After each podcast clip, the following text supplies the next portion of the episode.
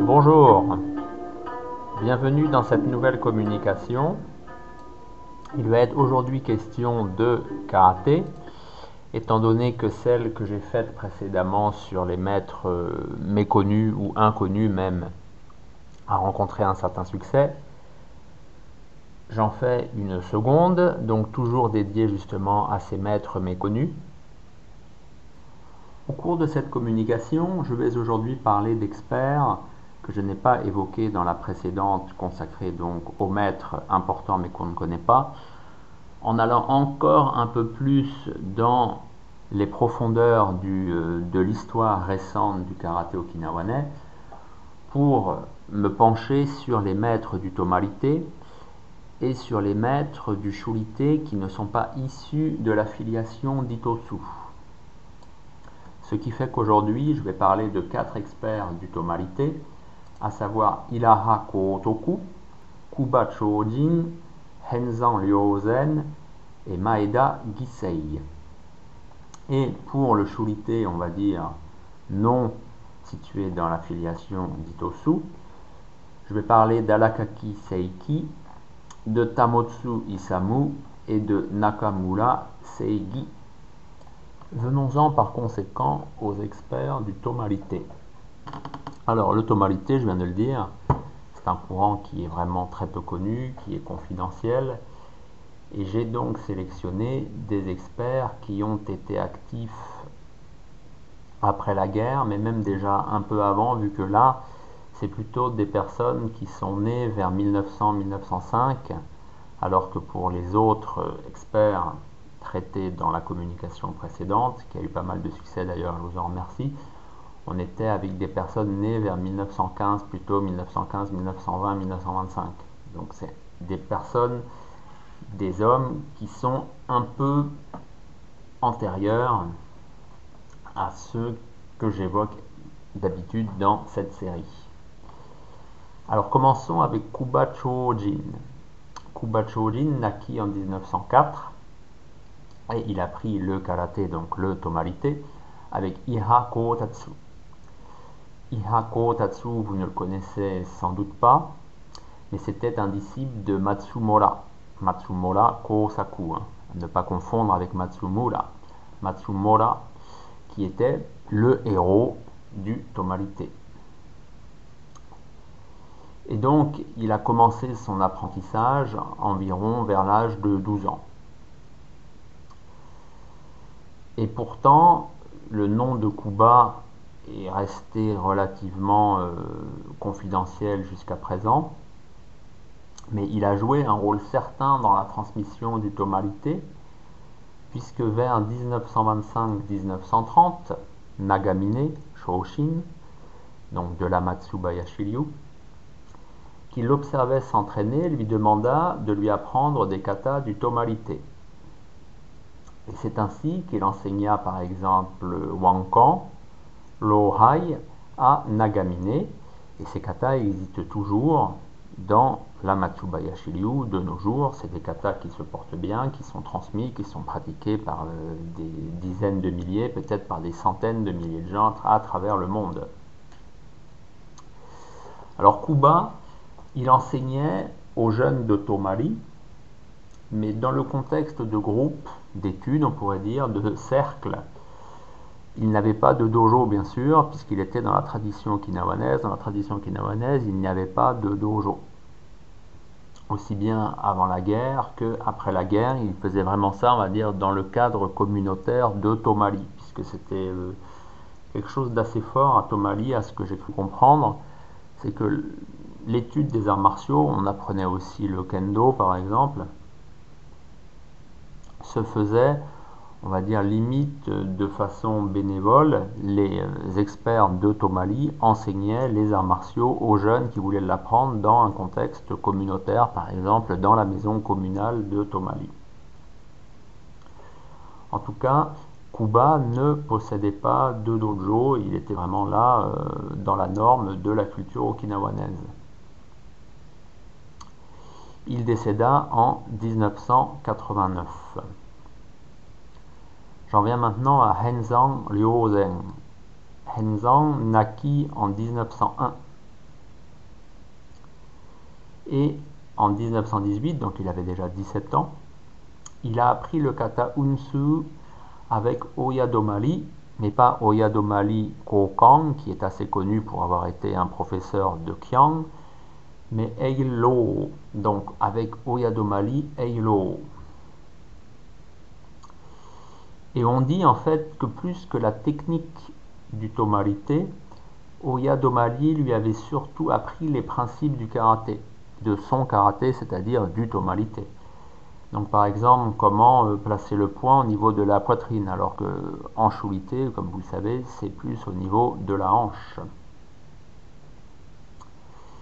Donc ce fameux kata unsu se trouve à l'heure actuelle dans la Go Hakukai de Tokashiki.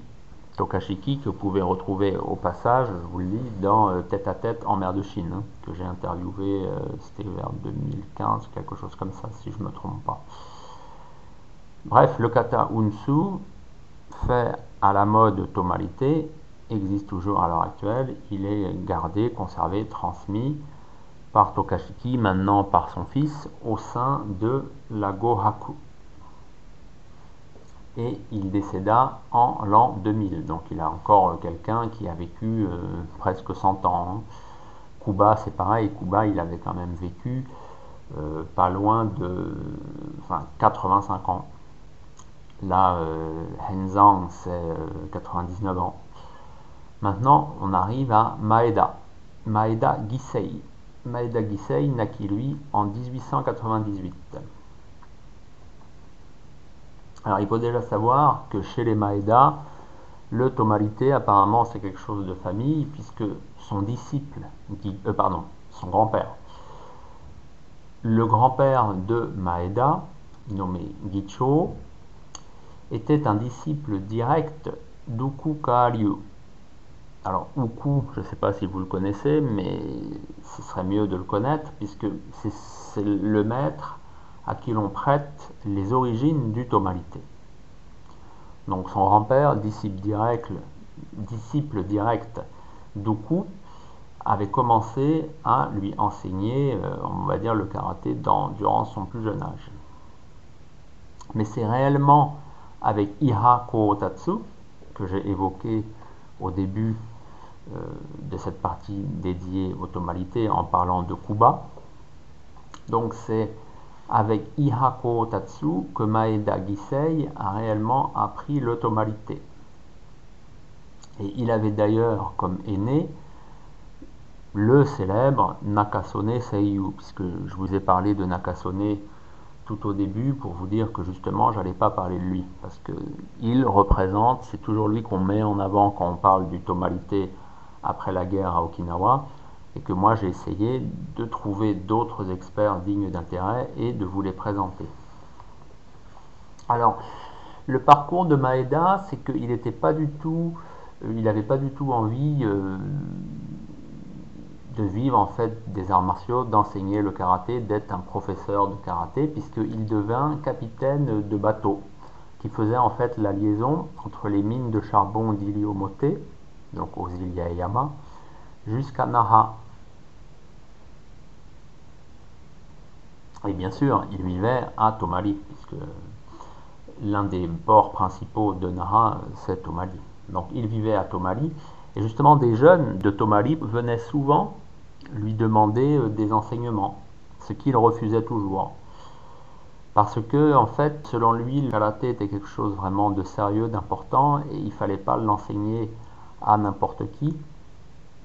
Et il estimait qu'il ne connaissait pas assez bien ces euh, personnes, ces candidats. Et comme il n'arrivait pas à bien les connaître, s'ils avaient vraiment un bon fond, s'ils allaient être dignes de son enseignement, et eh ben il ne les prenait pas tout simplement comme élève. Mais il avait quand même cinq fils qu'il avait formés plus ou moins au, karaté. Donc dans quelle mesure est-ce que c'était juste les tsukikeri habituels? On ne peut pas vraiment savoir. Et lui, pour sa part, il excellait dans Naihanchi et dans Passai. Et bien, donc il avait cinq fils qu'il a un peu initiés. Il n'a en fait jamais eu de successeur car justement ses fils n'ont jamais voulu prendre sa suite, c'est-à-dire recevoir en fait sa technique. Et c'est malheureusement de cette façon, à cause de ça, bah, que le karaté d'un monument du Tomalité a disparu à tout jamais, et on peut dire aussi une bonne partie de ce courant. Puisque comme euh, je, ne cesse de vous le dire, vraiment, le tomalité, c'est très confidentiel. Si vous voyez du tomalité, c'est que vous avez de la chance ou qu'on vous fait euh, croire que c'est du tomalité, mais en fait, ça n'en est pas. Hein. Donc, on a fait le tour pour euh, les experts du tomalité. Venons-en maintenant à ces experts qui se situent dans le shurité de Matsumura, c'est-à-dire non modifié par Itosu. Alors commençons par Alakaki Seiki. Alakaki naquit en 1923 au village de Nishihara. Donc Nishihara, c'était le village d'où était originaire Soken et où Soken vécut encore après la guerre, mais nous y reviendrons. Alakaki a commencé le karaté à l'école primaire vers 1932. Il se tourna pourtant rapidement vers l'école Goju pour aller au dojo de Higa Seiko. Donc il allait depuis Nishihara jusqu'au dojo de Higa, c'était quand même euh, assez loin, vu que Higa à cette époque-là était à Itoman. Avec l'arrivée des conflits entre la Chine et le Japon, Alakaki est envoyé en Mandchourie en 1936. En 1945, comme beaucoup d'autres Japonais, beaucoup d'autres Okinawanais, il est fait prisonnier par les Russes et il est incarcéré en Sibérie. Et ce n'est qu'en 1948 qu'il retrouve Okinawa. Et donc, il retourne chez lui, à Nishihara, et vers 1956, il fait la rencontre de Soken Hohan, un homme qui est situé, qui se situait dans le karaté de Matsumura Sokon. Soken revenait en fait de l'Argentine où il avait passé une partie de sa vie, comme beaucoup d'Okinawanais qui avaient immigré pour trouver une vie meilleure en Amérique du Sud. Et donc c'est avec Soken qu'Alakaki a commencé le karaté et les armes. En 1965, à 42 ans donc, il ouvre son dojo à Ginowang qui se nommait le Shimbukan et il disait enseigner le karaté dans le courant de Matsumura, Matsumura Ha. Il excellait dans les katas Passai et dans les katas de Sai. Il faut savoir que Alakaki avait un physique peu commun avec ses 1m70 et ses 90 kg. Il devint rapidement, on va dire, une personne centrale du monde martial insulaire okinawanais. quand la fédération de karaté-do, plutôt la fédération okinawanaise de karaté-do fut fondée en 1967, il la rejoignit sans attendre et devint membre de son conseil. Nagamine, qui était le président de cette structure, lui remit le titre de Lenshi dans la même année. En 1969, il fut envoyé à Tokyo par cette fédération pour la représenter lors d'une démonstration qui avait lieu en ouverture des premiers championnats du Japon de karaté. Ensuite, pour développer le karaté de Matsumura reçu par Soken, Soken qui se faisait vieillissant puisque né en 1891, hein, il avait déjà dans les 80 ans, dans les années 70, il créa une structure qui se nommait Matsumura Shorinryu Karate-do Kyokai, donc association de karaté-do de l'école Shorin de Matsumura. Et bien qu'il ne fût jamais reconnu comme tel par Soken, Alakaki était son plus ancien disciple et aussi l'un des plus fidèles. Il s'éteignit en 1986 suite à une maladie fulgurante et non identifiée à seulement 63 ans. Venons-en maintenant à Tamotsu Isamu, qui naquit en 1919 à Amami. Alors Amami, C'est une île assez importante qui est située vraiment euh, au nord d'Okinawa, on peut dire à peu près à mi-chemin entre l'île d'Okinawa et l'extrême sud du Kyushu.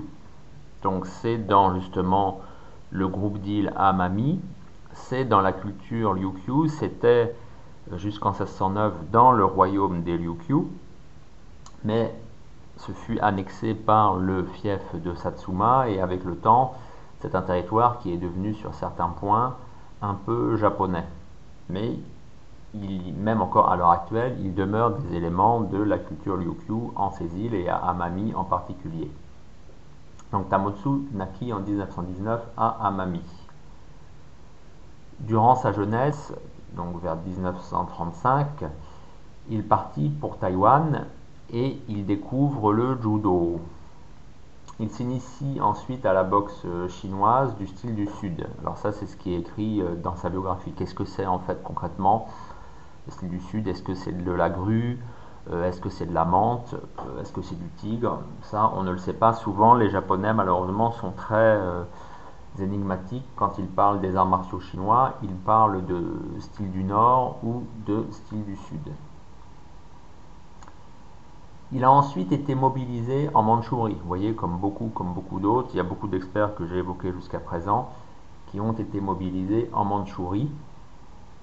Et là, il fait la découverte de la boxe des lamas et des arts martiaux coréens. Donc il commence comme ça à pas établir une sorte de synthèse, mais presque, entre on va les arts martiaux japonais, qu'il avait appris avec le judo par exemple, ses arts martiaux chinois, puis ces arts martiaux du continent, on va dire, du nord euh, et euh, de l'ouest, euh, on va dire, du monde chinois, donc avec la Corée d'un côté et le Tibet de l'autre. Il retourne, il quitte bien sûr ses obligations militaires une fois que la guerre a été finie, et en 1953, il arrive à Okinawa avec l'intention d'y apprendre le karaté.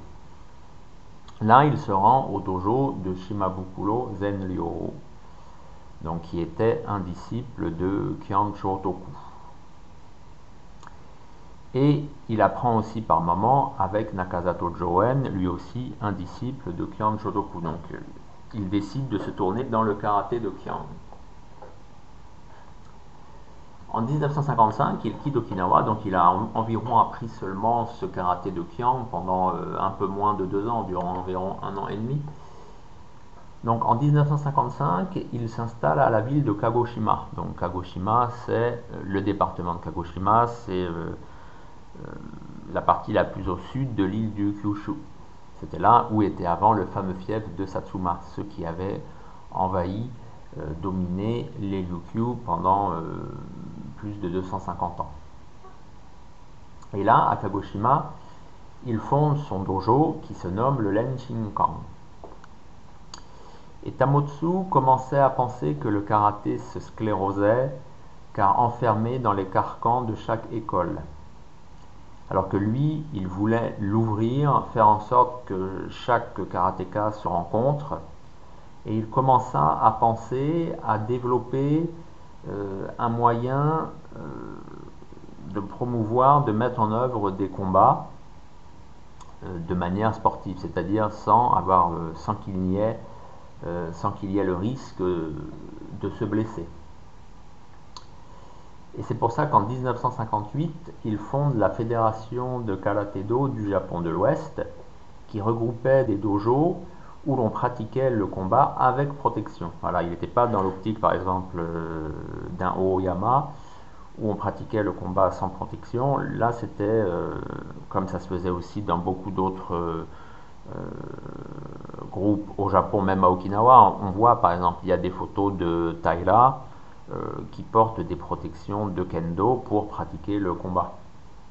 Il y a eu comme ça tout un processus où on a un peu fait des recherches, où on avançait à tâtons pour essayer de combattre en karaté sans qu'il n'y ait de risque et combattre pleinement, c'est-à-dire en portant des coups à la tête, parce que par exemple en Kyokushinkai, les coups sont portés pleinement, il n'y a pas de protection, mais bien sûr, on ne donne pas de coups de poing à la tête pour éviter, on va dire, un véritable carnage.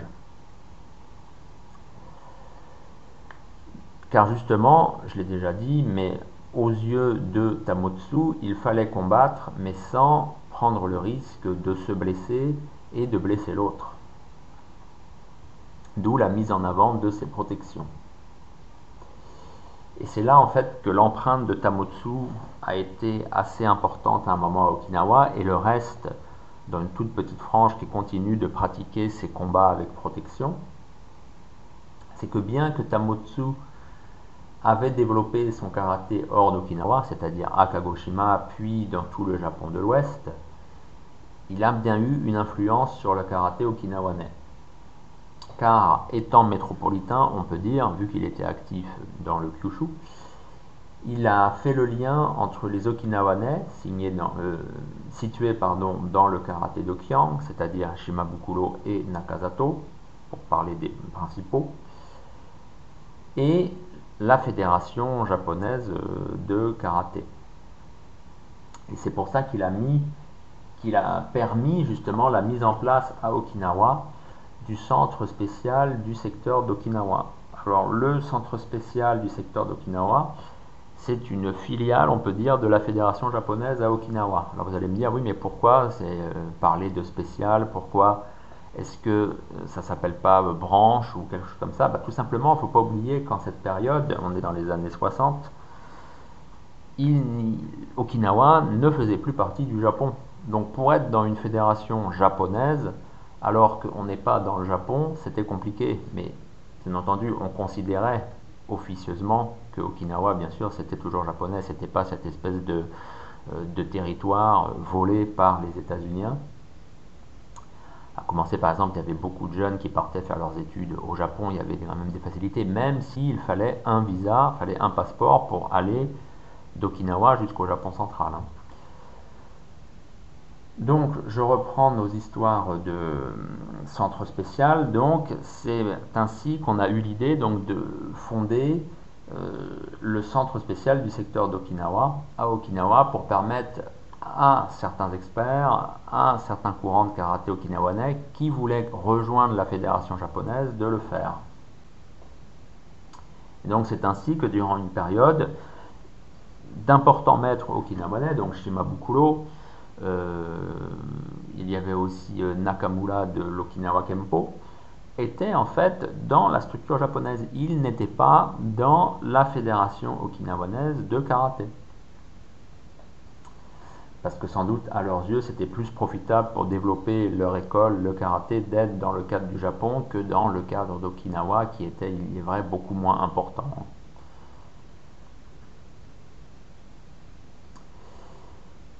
Et c'était justement dans les années 60 que l'on commençait vraiment au Japon central à mettre en avant beaucoup le combat avec euh, ses protections anatomiques. Et Tamotsu avait dû se retrouver dans cette démarche dans son Kang. Donc toute sa vie, il fut actif pour le karaté, pour mettre en avant cette vision du karaté où l'on pratique le, combat avec protection. Et il s'éteignit en l'an 2000. Dernier expert du Shulite qui ne se situe pas dans la lignée d'Itosu, je veux parler de Nakamura Seigi. Alors Nakamura naquit en 1925 à Tomari. Déjà, c'est une indication sur euh, le karaté qu'il va pratiquer. Et en 1948, donc il avait quand même 23 ans, il devient l'élève de Nagamine. Alors on va juste revenir sur Nagamine quelques, un petit peu. Nagamine avait ouvert un dojo dès 1937 en fait à Tomari. Avant d'en ouvrir un autre en 1941 en plein Nara, où Kiang était venu à cette occasion même faire une démonstration.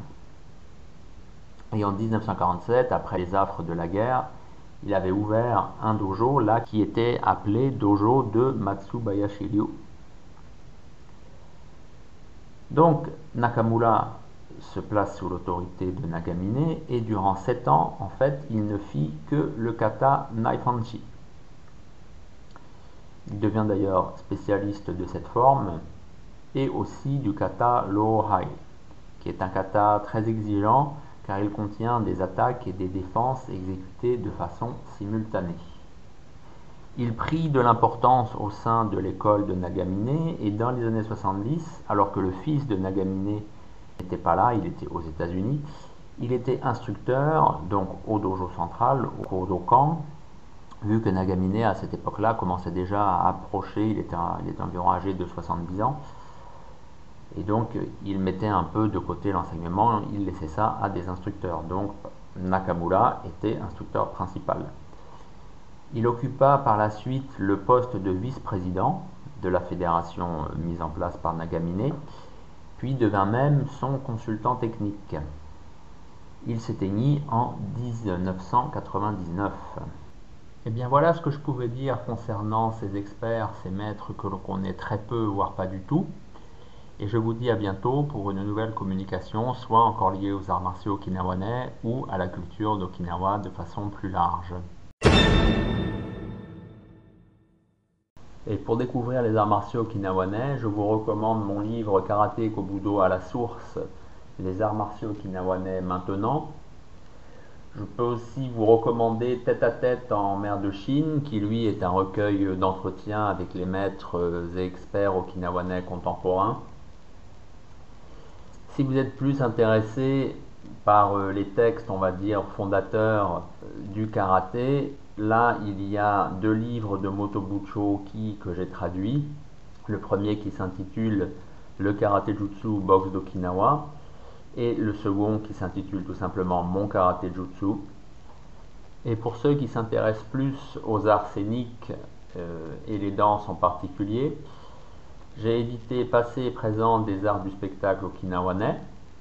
Et là, je viens de sortir Danse et combat à Okinawa. Voilà, tous ces livres, vous pouvez les trouver sur Amazon.